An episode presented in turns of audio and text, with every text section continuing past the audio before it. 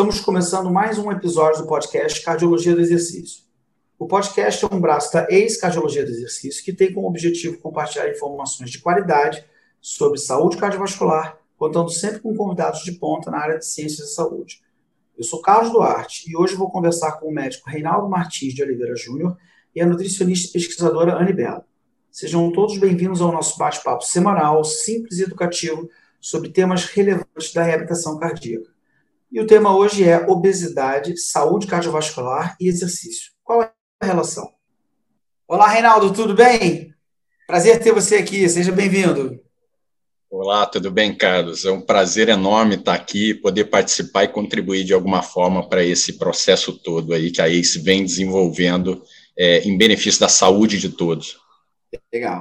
Doutor Reinaldo é formado em biomedicina pelo Unirio, é médico formado pelo Unirio, pós-graduado em Medicina do Exercício e do Esporte pela Veiga de Almeida, pós-graduado em Cardiologia pelo Estado de Sá e pós-graduado em Nutrologia pela Abram.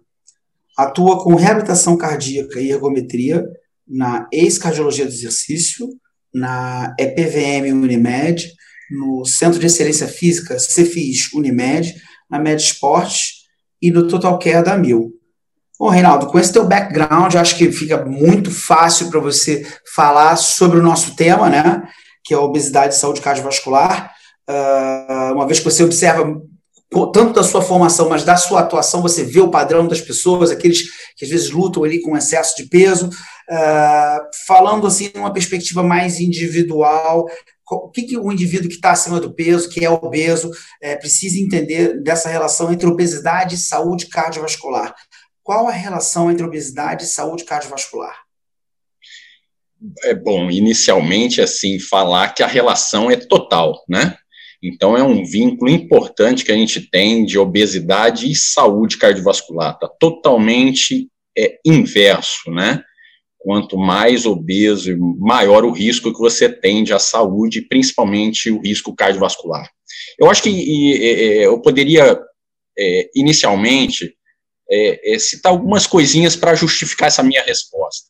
Né? Primeiro, obesidade. Obesidade, é, quando a gente é, retrata como um aumento de gordura corporal que traz dano à saúde, em si já está na definição, é, não só a saúde como um todo, mas a cardiovascular. E a gente tem nisso esse desequilíbrio da ingesta e do gasto calórico, né, que nem sempre é uma coisa importante, a, até a Organização Mundial de Saúde afirma isso, obesidade é um dos mais graves problemas de saúde que a gente tem para enfrentar. E os números são absurdos, crescentes, a incidência, a prevalência, é realmente uma pandemia, né, para falar em pandemia nesse momento que a gente está. E o Brasil, isso é mundial, né, os números são impressionantes, no Brasil também, só para ter ideia, rapidamente, é, é, excesso de peso, a gente tem seis em cada dez pessoas estão acima do peso, e com obesidade é, clinicamente significativa, né, assim que a gente define, é, duas pessoas em dez. Então, é, é, muito alarmante e a gente tem realmente que, e, e, a gente leva, né, é, entendendo um pouco desse contexto, porque é difícil a gente tratar, né, é, é saber que a, a, a base para você é, confrontar a obesidade não é só com exercício, né, a gente está falando sobre exercício, mas é, fundamentalmente é o tripé de você ter uma intervenção na alimentação, uma intervenção com exercício, saindo do, do, do sedentarismo e diminuindo né, o tempo de inatividade, é, e também a parte, é, é, vamos dizer assim, psicocomportamental. Acho que isso é fundamental. Então, em vista disso, respondendo diretamente tua pergunta em relação à obesidade e risco cardiovascular, é, é, fica claro que a, a, as causas que a gente tem para a obesidade, elas perpassam realmente é, causas genéticas e outras, medicamentos, distúrbio hormonal, como hipotiroidismo, mas o mais importante é saber que o estilo de vida é o responsável pela maioria disso tudo, né? É, então, realmente, você modificar nesses aspectos que eu estou dizendo, é, é, nesse tripé, é fundamental para o tratamento da obesidade. Né? Então, as repercussões da obesidade, clinicamente falando, são muitas. A gente tem aí a parte metabólica, com aumento de colesterol, triglicerídeo, é, é, é, na hiperglicemia, né, dano em resistência insulínica e, e, possibilidade de dar um diabetes. problemas cardiovasculares importantes, com disfunção meta, é, é, é essa disfunção metabólica dando disfunção endotelial e risco para infarto, para AVC e outras coisas. É, a parte de contribuindo para isso, para hipertensão, né, com aumento dos níveis pressóricos, é, é, e outros, é sistêmico, né? Porque a obesidade tem que ficar claro que é uma doença, a gente precisa tratar da doença, a obesidade. Né? Então, esse acúmulo de gordura, ele é sistêmico, e conforme cresce a gordura, e por hiperplasia, por hipertrofia, é, é, aumento dessa gordura branca, né, alguns amarela, né, mas em detrimento da marrom, que diminui, que tem esse efeito termogênico, né, marrom, e isso vai causando essa inflamação crônica que você bem disse no início, então, essa inflamação crônica ela é sistêmica. Então, vai para o fígado, dá esteatose hepática, acúmulo de gordura no fígado, vai para para outros problemas, né? vai para a parte respiratória. É, a obesidade pode levar à hipóxia, contribuindo aí para problemas pulmonares importantes. Pode, é, é, é partindo para outro lado, a parte ortopédica é importante, principalmente né, combinando com artrose, problemas de coluna, quadril, joelho, tornozelo, e que limita, inclusive, a próprio tratamento, né, de você querer fazer um exercício em cima, um ciclo vicioso que você não consegue treinar, não consegue fazer exercício porque você tem lesões. É, repercussões em outros sistemas, como o ginecológico, a infertilidade na mulher, é, disfunção sexual no homem, alterações de sono, como a apneia do sono, que também contribui para a parte cardíaca. Então, é vasto. A obesidade pode trazer problemas múltiplos, e é isso que a gente tem que enfrentar. Então, a relação ela é, ela é uma coisa óbvia, mas falando especificamente do coração, que a gente está falando de obesidade e saúde cardiovascular, é precisa ficar claro que a obesidade por si só, ela tem até um contexto de doença. Tem, existe a cardiomiopatia pela obesidade. E o que, que isso repercute? Repercute basicamente na parte cardíaca, para a gente fechar isso, essa primeira pergunta, é, em alguns aspectos. Por exemplo, na hemodinâmica cardíaca. Né? Então, você tem a própria obesidade, pode aumentar o volume de sangue, aumentar o volume sistólico que é injetado pelo coração, aumentar a pressão arterial, aumentar o estresse na parede dos ventrículos, pode levar a uma hipertensão dos vasos sanguíneos pulmonares, né, venoso no primeiro momento, arterial no segundo, e isso prejudicar, inclusive, levando a uma insuficiência cardíaca do lado esquerdo e evoluir isso, né, com a repercussão pulmonar para uma repercussão do lado direito do coração. Então, uma insuficiência cardíaca sistólica, diastólica, inclusive trazendo repercussões nesse ciclo vicioso com insuficiência cardíaca e outros problemas, porque você tem morte do, do, do, das células cardíacas, né, dos cardiomiócitos, isso fazendo é, é, a plutose, né, levando à fibrose, e aí você repercute com outros problemas, por exemplo, como arritmias, fibrilação atrial, tem uma relação muito grande com a obesidade, é, então é muito vasto. Então, e aí é um ciclo vicioso. Quanto mais você piora clinicamente, cardiovascular e da parte ortopédica principalmente, você impede esse tratamento, que é uma base sólida, que é o exercício, né? É um ciclo vicioso, então cada vez mais a obesidade vai dificultando é, é, esses aspectos todos. E, importante, não só na parte cardiovascular, mas uma inflamação crônica de baixo grau, nessa inflamação que os adipócitos produz, essas citocinas, esses mediadores neuroinflamatórios, é, espalham pelo corpo inteiro, é sistêmico. Né? Então, isso é a relação que a gente tem entre obesidade e principalmente doença cardiovascular. Então, você vê que a gente tem, é, basicamente, assim, é, resumindo, você tem que. É, os números são absurdos, né? Que você tem em relação a, a, essa disfunção, essa inflamação de baixo grau, levando a, a risco na, na, na, mortalidade, né? Então, você vê é, é, é riscos aumentados, não só na mortalidade total, como na mortalidade cardiovascular. Então, acho que se eu fosse resumir essa tua primeira pergunta, né, é, é, é, a relação entre obesidade e saúde cardiovascular. A obesidade, então, ela altera de forma importante o corpo, morfologicamente, mas também do ponto de vista metabólico, né, isso que é fundamental, e isso, é, esse aspecto, né, ele especificamente é importante, porque ele tem esse aspecto, esse impacto, vamos dizer assim, na saúde cardiovascular, devido a esse processo inflamatório aumentado, né, nos obesos, e isso predispõe uma série de doenças, não só cardiovasculares, neurovasculares, como a AVC, mas também, né, culminando com outras doenças, e um aspecto importante, né, aumentando o risco de mortalidade, não só por, por doenças cardiovasculares, como mortalidade geral. Eu não falei outras coisas, por exemplo, a, a obesidade aumenta o risco de, de vários tipos de câncer, por exemplo, para a gente citar hoje, tem uma, uma, grande apresentadora com câncer de endométrio, a obesidade aumenta câncer de, de, de endométrio, de útero, de próstata, de mama, entre outras, e sem falar em inúmeras outras coisas, né? Então, acho que isso tem que ficar muito claro. É, a gente acaba, é, assim, é, lidando, de certa forma, com a obesidade de uma maneira mais natural, porque ela é altamente prevalente, mas se você for, ter um, for fazer uma análise fria dos riscos, né, do que aquilo representa, uh, é dramático, né? De certa forma, a gente pode ir pincelando entre as inúmeras informações, inclusive algumas que eu desconhecia em relação à cardiomiopatia por obesidade, uh, talvez para o nosso público, então, pegar uma mensagem dessa, dessa questão, talvez a gente pudesse colocar assim, a obesidade é altamente prevalente e afeta vários sistemas orgânicos, causa inflamação sistêmica e predispõe a maior risco de hipertensão arterial, diabetes e outras doenças, o que afeta o risco de morte e mortalidade cardiovascular e por todas as causas. Ou seja, é algo de muita. É, que deveria ter muita atenção, deveria trazer uma atenção muito grande, porque cobra o seu preço em algum momento. Sem dúvida é? alguma. Assina embaixo. E em relação ao exercício físico, né, na ex-cardiologia do exercício, a gente procura trabalhar com a reabilitação cardíaca com ênfase em exercício. E a gente, assim, acho que no geral a população tem a noção de que o exercício ajuda a queimar caloria, emagrecer, isso é altamente positivo, mas não é só isso que o exercício faz. É importante tentar entender um pouco como o exercício pode modificar os efeitos deletérios da obesidade na saúde do indivíduo. De que forma o exercício físico pode modificar esses efeitos deletérios da obesidade na saúde do indivíduo? Sim, então, eu acho que o, o, contexto mais importante de falar é assim, pela própria definição, você tem que a obesidade é uma doença crônica de baixo, inflamatória crônica de baixo grau.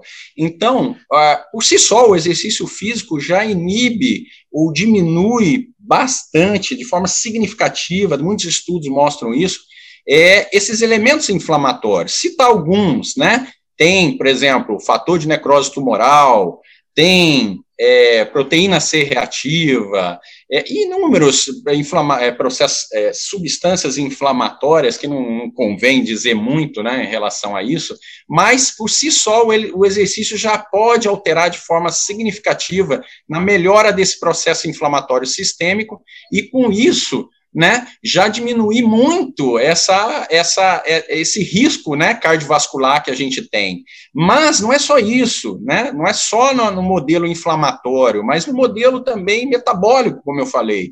Então, você, você alterar isso, o perfil lipídico, com melhora né, da, é, do, do aspecto de, de, de baixar, é até interessante que tem artigos que mostram isso, né, que você tem é, artigos que mostram intervenção, por exemplo, com redução de ingesta calórica associada ou não ao exercício, a gente vê que a perda de peso às vezes é igual nos dois grupos, mas só o exercício ele traz uma repercussão importante, que é uma melhora nesse fitness metabólico. Então a gente tem sim é, alterações importantes de redução nos fatores de dislipidemia, como redução de colesterol total, redução do colesterol entre aspas ruim, né?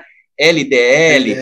É, outra alteração né, é, importante é no controle glicêmico, né, na parte metabólica, você aumentando a sensibilização da insulina, né, estudos mostrando uma redução, aumento, melhora na, na, na sensibilidade de insulina acima de 50%. Então, isso reduzindo, né, prevenindo a chance de ter diabetes, ou até de tratando de forma é, indivíduos que são obesos e diabéticos, com síndrome metabólica, que a gente conhece.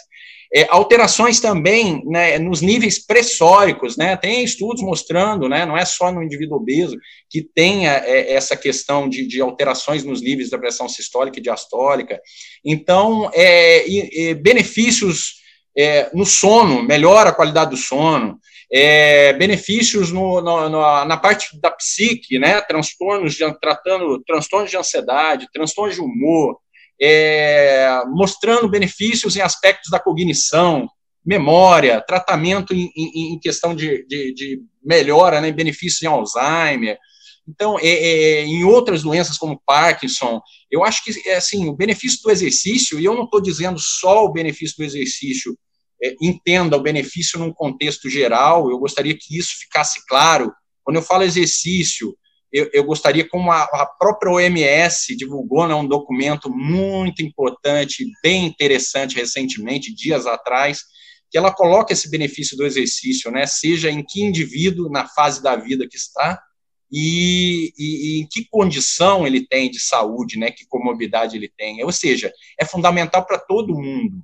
Então, é, você citou uma coisa importante, né, o próprio exercício como prevenção de lesão. Na obesidade, isso é importante, evitando aquele ciclo vicioso, né, que você mesmo citou, do indivíduo tendo lesões, seja osteomioarticulares e, e tendo problemas em tratamento da obesidade em função dessa, dessas lesões, né?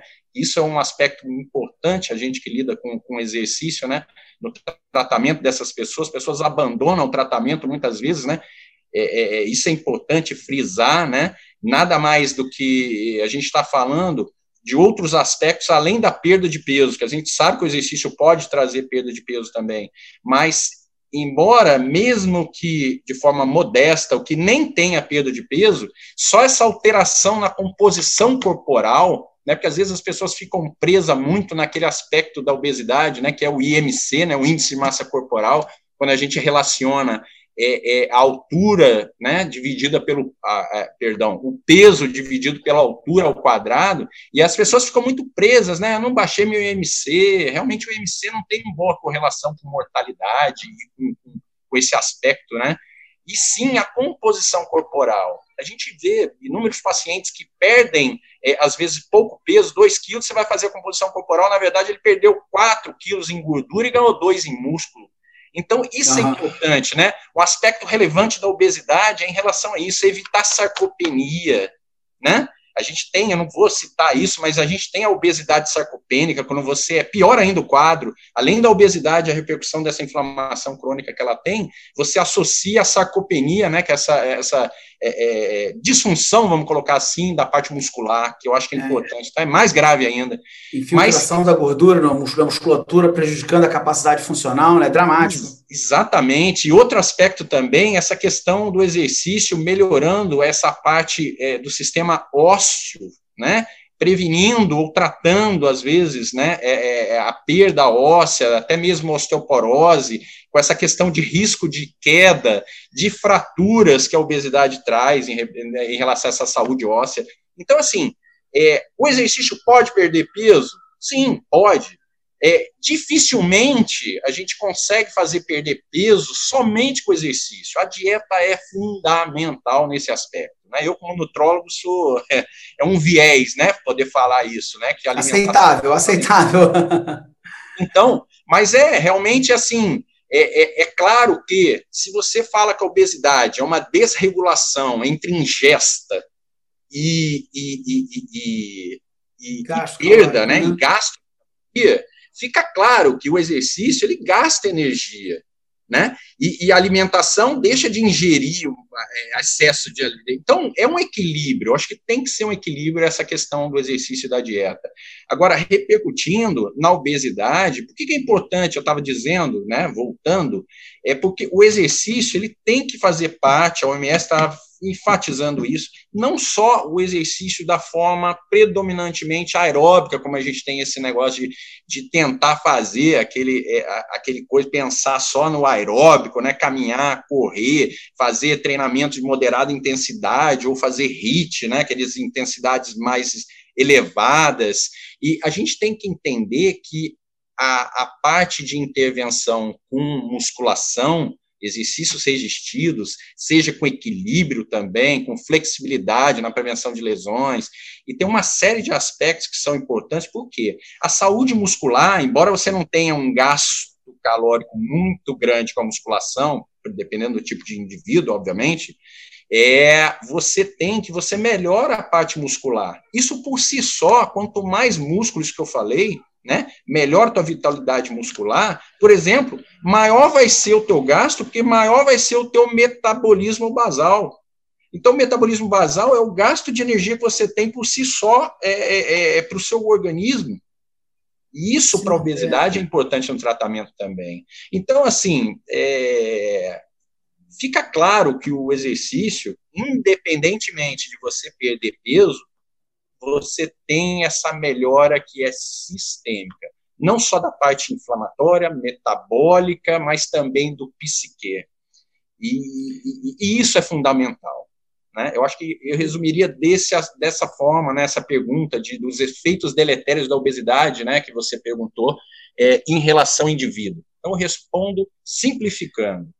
A, Pode ter perda? Pode. Alguns estudos mostram que pode ter perda de peso e perda de gordura, ou é, manter o peso, mas reduzir a composição de gordura, isso é importante, mas que fique claro, essa parte de aumentar também o fitness cardiorrespiratório, ou seja, a saúde cardiovascular, é, reduzindo a mortalidade, isso é importante, principalmente pela questão metabólica, e isso o exercício faz. Então, e, e as outras coisas complementando, bem-estar social e mental, melhora de qualidade de vida e diminuição, principalmente, de questões que são importantes que a gente não fala. A questão de você reduzir custos em saúde e você é, é, reduzir capacidade funcional. E o exercício traz isso capacidade funcional de você poder trabalhar e ser realmente, é, é, vamos dizer assim, é, importante não só para a sociedade como um todo, mas para o país ou para a economia, e, e, assim a gente pode até abranger aspectos ma maiores em relação a só, não né? falar exatamente, não falar só do indivíduo, mas do total. Partindo do pressuposto que a obesidade é uma pandemia, cresce e os números são cada vez maiores. Então a gente tem que falar a nível populacional mundial, obviamente.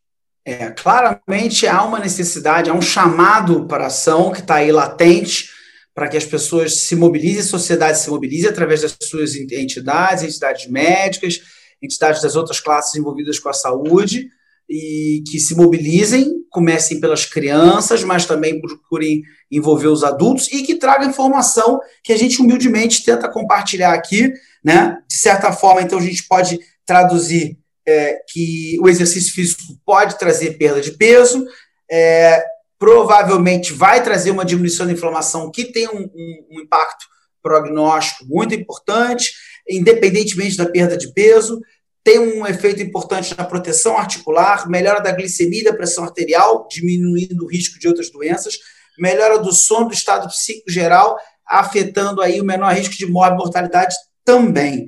É, daria para falar assim muito, muito Sem tempo. Dúvida. Carlos, posso e... pontuar um negocinho?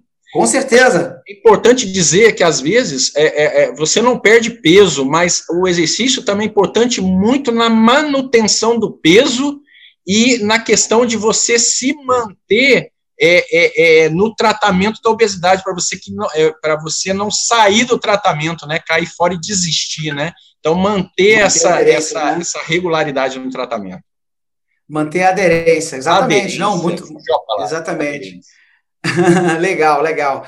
Suas considerações finais, então, aí, meu amigo, muito obrigado pela excelente contribuição, uma verdadeira aula, da forma que eu acho mais agradável, que é livre, informal e, e assim, direta. O que, você gostaria de falar, então, para a gente fechar? Primeiramente, em relação à obesidade, é isso. Vamos tratar com seriedade. É um problema de saúde público grave e que a gente tem um papel não só do profissional de saúde, mas do indivíduo como um todo, é, a gente tem que acolher essas pessoas e tentar ajudar da melhor forma possível, de forma multidisciplinar. Né? A gente tem que acolher essas pessoas e não somente ter é, o que a gente fala é, é, é de você apenas criticar, apenas você colocar como um vítima, né? preconceito ou vitimizar. Então, vamos acolher essas pessoas, dar informação, trazer algo de melhor para a saúde dessas pessoas. E, em segundo aspecto, eu queria lhe agradecer, agradecer em nome da EIS por, é, é, por ter feito esse convite, né, e que muito me orgulha de fazer parte, né, dessa equipe que é fantástica, tá? e especialmente aí é, é, é representada por você, cara. Obrigado. Para mim é um prazer estar aqui podendo trazer essas informações. Obrigado pela generosidade em compartilhar esses conhecimentos. Vamos dar sequência ao nosso programa, então. Abraço a todos. Olá, professora Anne, tudo bem? É um prazer ter você aqui hoje. Seja muito bem-vinda. Obrigado por compartilhar seus conhecimentos. Olá, obrigada pelo convite. É um prazer estar aqui para falar um pouquinho sobre alimentação. Legal. A professora Anne Belo é nutricionista clínica, professora adjunta da Universidade do Estado do Rio de Janeiro, a UERJ, e é pesquisadora do INC, Instituto Nacional de Cardiologia. Anne, é uma coisa que é, assim, eu acho que tem bastante alcance e que as pessoas conseguem se, é, como é que se diz, identificar, é, são as dúvidas em relação ao que, que se alimentar corretamente, e especificamente a gente quer tentar entender um pouco por que, que algumas escolhas alimentares levam a nossa sociedade hoje a ter essa é, é prevalência alta de obesidade. Então, é, para começar, seria interessante ter um panorama geral e tentar entender quais são os principais erros que as pessoas geralmente cometem em relação às escolhas alimentares que influenciam na alta prevalência de obesidade que a gente observa. Essa é uma excelente pergunta. Vamos lá. Eu acho que a primeira frase, que talvez seja a frase mais famosa, coma menos e se exercite mais, ela até pode parecer verdadeira, mas talvez esse seja o principal erro quando a gente pensa em perda de peso. Né? Então, o tratamento para perda de peso ele é altamente complexo e exige, por ser complexo, por ser uma doença multifatorial, então tem vários fatores associados, é, a gente vai precisar de estratégias multimodais e não tanto uma abordagem reducionista como coma menos e se exercite mais. Então, não estou dizendo que o balanço calórico de comer, né, seja errado, mas o tratamento é um pouco mais complexo. Então, algumas pessoas, elas beliscam muito, outras têm compulsão, outras têm vício de comer, outros comem muito distraído, alguns têm questões de cunho ambiental, então, na casa tem muitas guloseimas, uh, e não sabe dizer não quando o alimento está disponível. Então, assim, acho que o primeiro passo é aceitar que o tratamento ele é complexo, ele exige monitoramento, ele exige acompanhamento, e ele é, ele é feito dentro de um tripé, que envolve, lógico, a questão do exercício, de um planejamento alimentar e toda a parte comportamental, que é onde a gente fala sobre monitoramento, estabelecimento de metas, organização do ambiente. Então, tendo isso na cabeça, eu queria destacar aqui quatro pontos que talvez sejam os mais importantes quando a gente fala de erro alimentar no que tange aí o, o excesso de peso. Primeiro ponto, e aí que está em todas as diretrizes clínicas, principalmente no guideline, no, no Guia Alimentar da População Brasileira, que foi publicado em 2014, que fala sobre o consumo de ultraprocessado. Então, a indústria tem uma força muito grande, colocando rótulos, às vezes, de pessoas magras, que induzem o consumo e que são alimentos altamente palatáveis, práticos. Então, são esse tipo de alimento que a gente precisa ficar atenta, que eles estão, sim, associados ao excesso de peso. Existe uma literatura vasta que associa. Quanto maior o consumo de alimento ultraprocessado, maior o peso. Então, tá aí um erro a gente estar tá consumindo muito alimento light, diet, alimentos empacotados. Então, talvez, se tem uma informação bacana do que tange a alimentação, é essa redução, ou pelo menos uma atenção do consumo de ultraprocessado. Segundo ponto, vou falar quatro aqui. Segundo ponto importante é em relação ao consumo de alimentos de origem animal. Tá? Então, uh, o que, que, eu quero dizer com isso? Hoje, quando eu falo no consultório, pergunto para o paciente o que, que ele comeu ontem, ele fala que comeu carne e mais alguma coisa. Então, o alimento de origem animal, ele ainda é, ele ainda é como se fosse o, o principal alimento do prato, sabe? Então, eu o frango, eu o peixe, e o que a gente precisa fazer é reduzir esse consumo de alimentos de origem animal. A gente não precisa acordar e comer dois ovos e comer metade do prato de carne, e com carne com salada. Então, hoje, quando a gente vê, então, mais uma vez, as diretrizes clínicas, elas chamam a atenção sobre a necessidade de se aumentar o consumo de alimentos de origem vegetal. Então, a predominância do nosso prato, da organização do nosso prato, seja de almoço, jantar, de pequena refeição, deve ser feito à base de alimentos de origem vegetal e alimentos íntegros ou inteiros, tá? Então, é, que teria, minha terceira dica, o principal erro, terceiro, segundo erro, então, é o excesso de alimentos de origem animal, A gente não precisa disso dentro do processo de perda de peso. Terceiro ponto, que é o baixo consumo de alimentos de origem vegetal. Então, a recomendação seria, uh, se você puder ter pelo menos 90% da sua alimentação à base de alimentos de origem vegetal, isso vai te ajudar no processo de perda de peso, e aí os mecanismos são vastos, desde garantir saciedade, melhorar a flora bacteriana, uh, consumo de polifenóis, aí, que a gente fala de aterosclerose, de colesterol, Tá? Então, de uma forma um pouco mais simples, a gente pega o prato de almoço, uh, sete oitavos tem que ser a base de grãos, cereais, legumes e verduras, uh, feijões, e um oitavo a base de proteína animal. Talvez 80 gramas, talvez o tamanho de um cartão de crédito. E minha última dica aí sobre os erros, que é o meu quarto ponto, que é excesso de restrição durante a semana e excesso alimentar no final de semana. Então, eu vejo 90% dos pacientes, tanto, principalmente no consultório, que acabam seguindo uma dieta rigorosa durante a semana, querendo perder peso, né, pessoas com excesso de peso. Então, conseguem restringir durante a semana, chega final de semana, come grande quantidade de alimentos como recompensa, como dia livre, enfim. E, e acaba que isso não ajuda no processo de perda de peso. Então, de nada adianta a gente fazer restrição quatro dias da semana e os outros três dias excessos, uh, começando o excesso na sexta-feira, com pizza, com burger, com churrasco, bebida alcoólica, doces, que não, não, não há dieta restritiva que ajude no processo de perda de peso. Tá aí a minha quarta A conta dica. não fecha, né? A conta não fecha. Não fecha. Legal, muito importante. Então, de maneira geral, a gente precisa entender que o processo para evitar que a, a, obesidade seja realmente altamente prevalente, as pessoas terem essa noção que o emagrecimento é um, é um, é um, tratamento multimodal, né? Você não pode encarar ele de forma reducionista, e você realça quatro pontos importantes aí. Evitar ultraprocessados, que tem inúmeras evidências nesse sentido que isso está associado a um ganho de peso importante. Uma alimentação muito baseada em, em alimentos de origem animal também é prejudicial, possivelmente por valor calórico alto, né? E uma questão de costume, né? Um baixo consumo de, de consumo de alimentos vegetais, surpreendentemente para mim, você falou 90%, né? 7 oitavos, eu fiquei assim, caramba, é muito, eu até como direitinho, minha mulher cozinha bem, a gente faz aqui, etc, e gosta, mas eu não sei se a gente chega a esses níveis, eu posso mudar agora. e, e pelos efeitos de saciedade fora bacteriana, entre outras coisas, e também essa oscilação durante a semana com punição e recompensa, um excesso de restrição durante a semana e um excesso alimentar, um excesso de restrição durante a semana e um excesso alimentar no final de semana poderia estar tá, assim sabotando esse processo, né?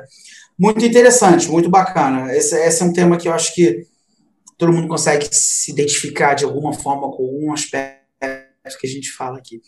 Então, é, é importante também a gente tentar é, colocar aqui é, não só então o que a gente não deve fazer, mas pensando no exercício como um adjunto importante para a questão da obesidade, é, algumas estratégias alimentares são mais adequadas para garantir a sua, o seu ânimo, a sua disposição, né, e uma melhor resposta no exercício, né? De maneira geral, qual é a melhor estratégia alimentar para se ter mais disposição e render melhor ao se exercitar? Não é, um, obviamente, ninguém está pedindo aqui uma descrição, porque cada pessoa de um jeito, inclusive seus hábitos alimentares, pessoas que não comem de manhã, eu sou personal trainer, atendo pessoas de manhã que não comem, então a gente tem que elaborar, ela tem a nutricionista dela, etc., e segue isso direito. Mas, de maneira geral, acho que algumas coisas a gente pode falar para atingir um grande número de pessoas e identificar se alguém, algum profissional que lida, que não é nutricionista, que lida com alguém que está se exercitando e está indo uma estratégia inadequada, seria legal ter essa referência.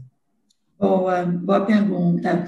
É, para não ficar falando aqui de todos os alimentos, né, e a gente esquecer de algum, eu sugiro aqui de maneira geral, o primeiro ponto é a rotina, né? Então, respeitar o ritmo circadiano, do tipo, sempre dormir no mesmo horário, sempre acordar no mesmo horário, realizar as refeições em horários regulares também. Talvez esse seja o principal segredo para a disposição, porque às vezes a gente lança a mão de uma cafeína, ou a gente quer algum suplemento que faça a gente acordar com disposição e energia, mas é essa organização de rotina que talvez seja o que está faltando para ter energia pela manhã, por exemplo, para acordar e ter disposição para fazer exercício. Porque às vezes a gente tenta tapar o sol com a peneira, né? Do tipo, ah, eu durmo mal, estou dormindo tarde, eu tenho que me forçar para acordar cedo, me dá um suplemento para me ajudar. Então, assim, a gente precisa primeiro ver o que está desalinhado para alinhar, tá? Segundo ponto importante, então, existem alguns mitos quando fala de alimentação e disposição para treino, né? Então, será que eu preciso comer logo antes de treinar? Será que eu preciso comer logo depois do que treinar? Então, tem pessoas que nem começaram a fazer exercício já estão preocupadas com o que comer antes e depois do treino. Uh, para poder dar energia, para poder recuperar. E, na verdade, não, não vou falar que 100%, porque a gente tem um grupo de atletas aí que vai precisar ter uma regularidade e ali um aporte calórico, proteico, de vitaminas, pré, intra-treino, pós-treino, mas grande parte dos seres vivos que se exercitam não precisa comer logo antes de malhar ou logo depois do treino. Né? A minha sugestão é comece a se exercitar e, dependendo do horário, tenta encaixar o que, que seria o seu café da manhã, pode ser o seu pré-treino, uh, o seu almoço, pode ser o seu pós-treino, mesmo que ele ocorra duas horas depois. Né? Então, o que mais importante é de que forma que você vai se alimentar durante o, o dia todo, tanto no que tange a quantidade quanto no que tange a qualidade, porque vai depender do seu, enfim, uh, sexo, altura, peso, tipo de exercício, horário, intensidade do treino, né? Então tem essas questões gerais, né? E claro, né? Se a gente pensar a palavra alimento para disposição, é, qualquer comida, ela vai nos dar energia, porque ela vai ser fonte de carboidrato, que dá energia, proteína, que apesar de ser mais estrutural, ela dá energia também, e a gordura também dá energia. Aquela energia mais simples de ser utilizada no treino é aquela energia, a energia base de carboidrato. Então, fruta, cereal, um, e aí posso colocar num pão com glúten ou sem glúten, o pão que vocês quiserem consumir, e aí vai depender se a pessoa distende com, com pão ou não, dependendo do tipo de treino. Mas as frutas costumam ser bem-vindas, uma granola pode ser bem-vinda também. Então, alimentos à base de carboidratos, cereais, uh, então uma batata doce, um aipim, uma tapioca, vai depender então do, do, do, prazer que a pessoa vai ter em comer, comer aquele alimento, mas não necessariamente precisa ser logo antes. Pode ser uma hora antes, pode ser duas horas depois, tá? Então vai depender muito, assim, claro, de acordo com quem é essa pessoa, uh, quem é você que vai fazer o exercício, o tipo de treino, o horário, o grau de fome que você tem, o grau de vontade de comer logo pela manhã, por exemplo, tem gente que não quer comer. Tem exercício, por exemplo, eu faço yoga, e yoga é um tipo de exercício que trabalha muito os pranayamas, né? A respiração. Se eu tiver comido logo antes da prática, vai, vai me atrapalhar. Então, assim, acho que a gente precisa realmente, é, antes da gente ter uma receitinha de bolo, de que tal alimento é bom. Claro, os alimentos com mais cafeína, eles ajudam sim. Né? Tem suco de beterraba que estimula nitrato, isso faz vasodilatação, pode ter uma boa performance. Tem algumas estratégias específicas, mas talvez uh, seria mais interessante olhar para essa rotina, organizar a alimentação, começar a treinar e sentindo, né? Ou conversar com o Nutri, com um personal e ajustando essas questões alimentares. Mas, assim, avalia esse modismo, né? Tem que fazer jejum intermitente, tem que praticar exercício training low, né? Sleep low. Então, antes da gente se engajar numa dessas estratégias, que eu não estou dizendo que são totalmente modismos, mas que uh, às vezes a informação chega ali sem muito embasamento, conversa com o um especialista para estar tá entendendo, no seu caso, para o seu tipo de treino, se aquela estratégia de um jejum intermitente pode ser ruim ou bom, pode ser bom também treinar em jejum, né? Então a gente vai precisar avaliar. De qualquer forma, aqui minhas considerações, uh, talvez não reducionistas, mas bem simples. Uh, se a gente tem uma alimentação à base de vegetais, então vou voltar aqui o prato de 7 oitavos de vegetais, vai ter polifenol, vai ter antioxidante, que é fundamental para o recovery, né? Então, às vezes a gente pensa em exercício, pensa em proteína, eu penso em exercício e penso em carboidrato e penso em alimentos de origem vegetal por conta dos antioxidantes, dos polifenóis, né, para combater esse estresse oxidativo do exercício. Mínimo de alimento processado, então talvez se afaste dos géis, dessas barrinhas, uh, desses produtos, uh, talvez eles sejam processados demais, não é isso que você precisa para você que está treinando, e busca apoio profissional de saúde, mais uma vez, para te ajudar a identificar as barreiras se você não está conseguindo treinar. Então, tem que treinar e depois você ajusta a alimentação para esse treino. Então, seriam alguns pontos aí que eu acho que são importantes de maneira geral, né, Carlos, para a gente poder começar a conversar sobre alimentação, disposição e treino. Que bacana, legal. Então, de maneira geral, a gente pode, assim, falar em uma rotina, regularidade, que é isso que vai talvez garantir mais até o ânimo, a pessoa está programada para aquilo e seguindo, ao invés de ficar pegando emprestado aquela energia para uma disposição que não existe de fato, porque não está seguindo a recuperação, mas sim é, organizar isso, né? A grande maioria não precisa de nada é, fabuloso, talvez você seguindo a sua dieta normal e com maior ou menor espaço, e aí uma série de fatores determinando que horas você come, você pode seguir bem, não, não é isso, não é exatamente um limitador.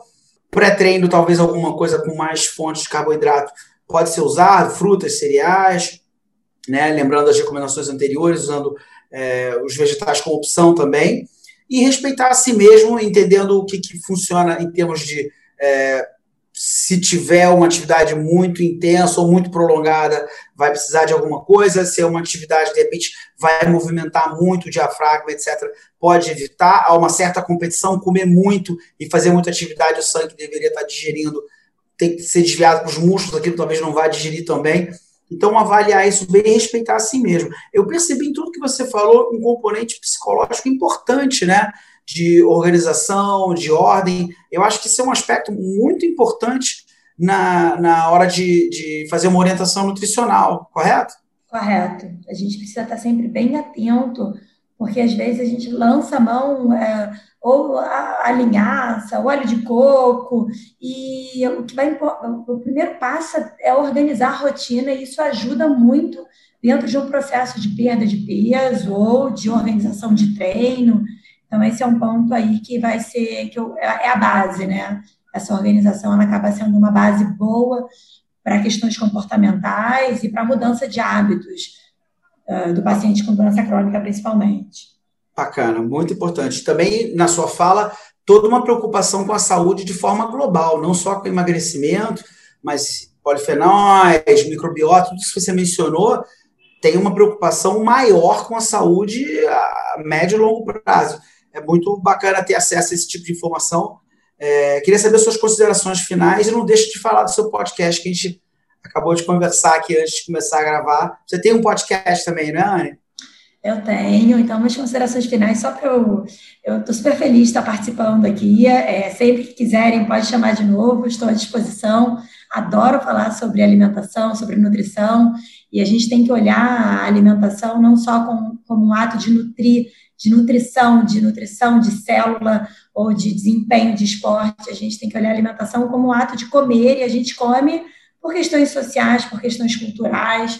Então, é importante que a gente tenha essa, essa veia do comportamento mesmo, porque senão, se a gente ficar só com a veia do nutrir, não vai ter durabilidade, né? Vai ser aquela dieta que começa e termina. Então, esse é um ponto importante. Segundo ponto, quando a gente fala de obesidade, a perda de peso é importante, a melhora da composição corporal também, mas sempre com saúde. Né? Não tem como a gente destrinchar aqui a dieta para obesidade, para pressão, dieta para diabetes.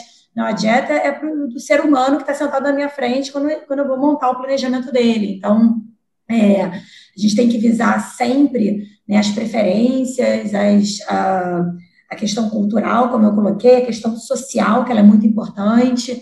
E, e aí entender o que vai se adequar para aquela pessoa que está ali, que tem alguns exames alterados, que tem algumas comorbidades, mas tem uma história relacionada ao, a peso e que a gente vai precisar é, levar isso muito em consideração. Então, essa questão comportamental que você destacou, é, que eu procurei falar e você destacou na minha fala, fico muito feliz de, de a gente ter deixado isso claro, porque não, não tem, assim, tratar o paciente com excesso de peso são, é o pilar exercício, alimentação e comportamento, né? E aí, para quem tiver interesse, eu tenho um podcast chamado Podcast NBE, que é a, bandeira que eu levanto da nutrição baseada em evidência, é, que nada mais é do que trabalhar com as evidências de topo de pirâmide, né, as nossas diretrizes clínicas, sempre pensando na individualidade, nas preferências do indivíduo, porque de nada adianta ter evidência e não ter adesão, né? E aliada à prática clínica, ao raciocínio clínico. É, eu acho que essa é a, é a principal bandeira que eu levanto aí nas mídias sociais, nos cursos, nas minhas falas, da gente ter esse olhar cuidadoso é, de respeito é, ao paciente. Então é isso. Obrigada mais uma vez.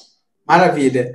É, bom, agradeço demais a sua presença, acho que a fala foi muito importante. Dá vontade de falar muito tempo, que são, é, são informações muito legais e, e que dizem a todas as pessoas, já todo mundo come, e está é, podendo entender isso, e entendendo o peso da, da obesidade é, no, na nossa saúde, na saúde como sociedade, não só os indivíduos, mas a sociedade como um todo. Tudo isso que está é, em risco e está em jogo, é importante ter essas informações e tentar trazer da maneira mais é, clara e concisa para todo mundo. Lembrando que o podcast Cardiologia do Exercício é semanal, convido todos vocês a nos acompanharem nas redes sociais. Um abraço e até o próximo programa.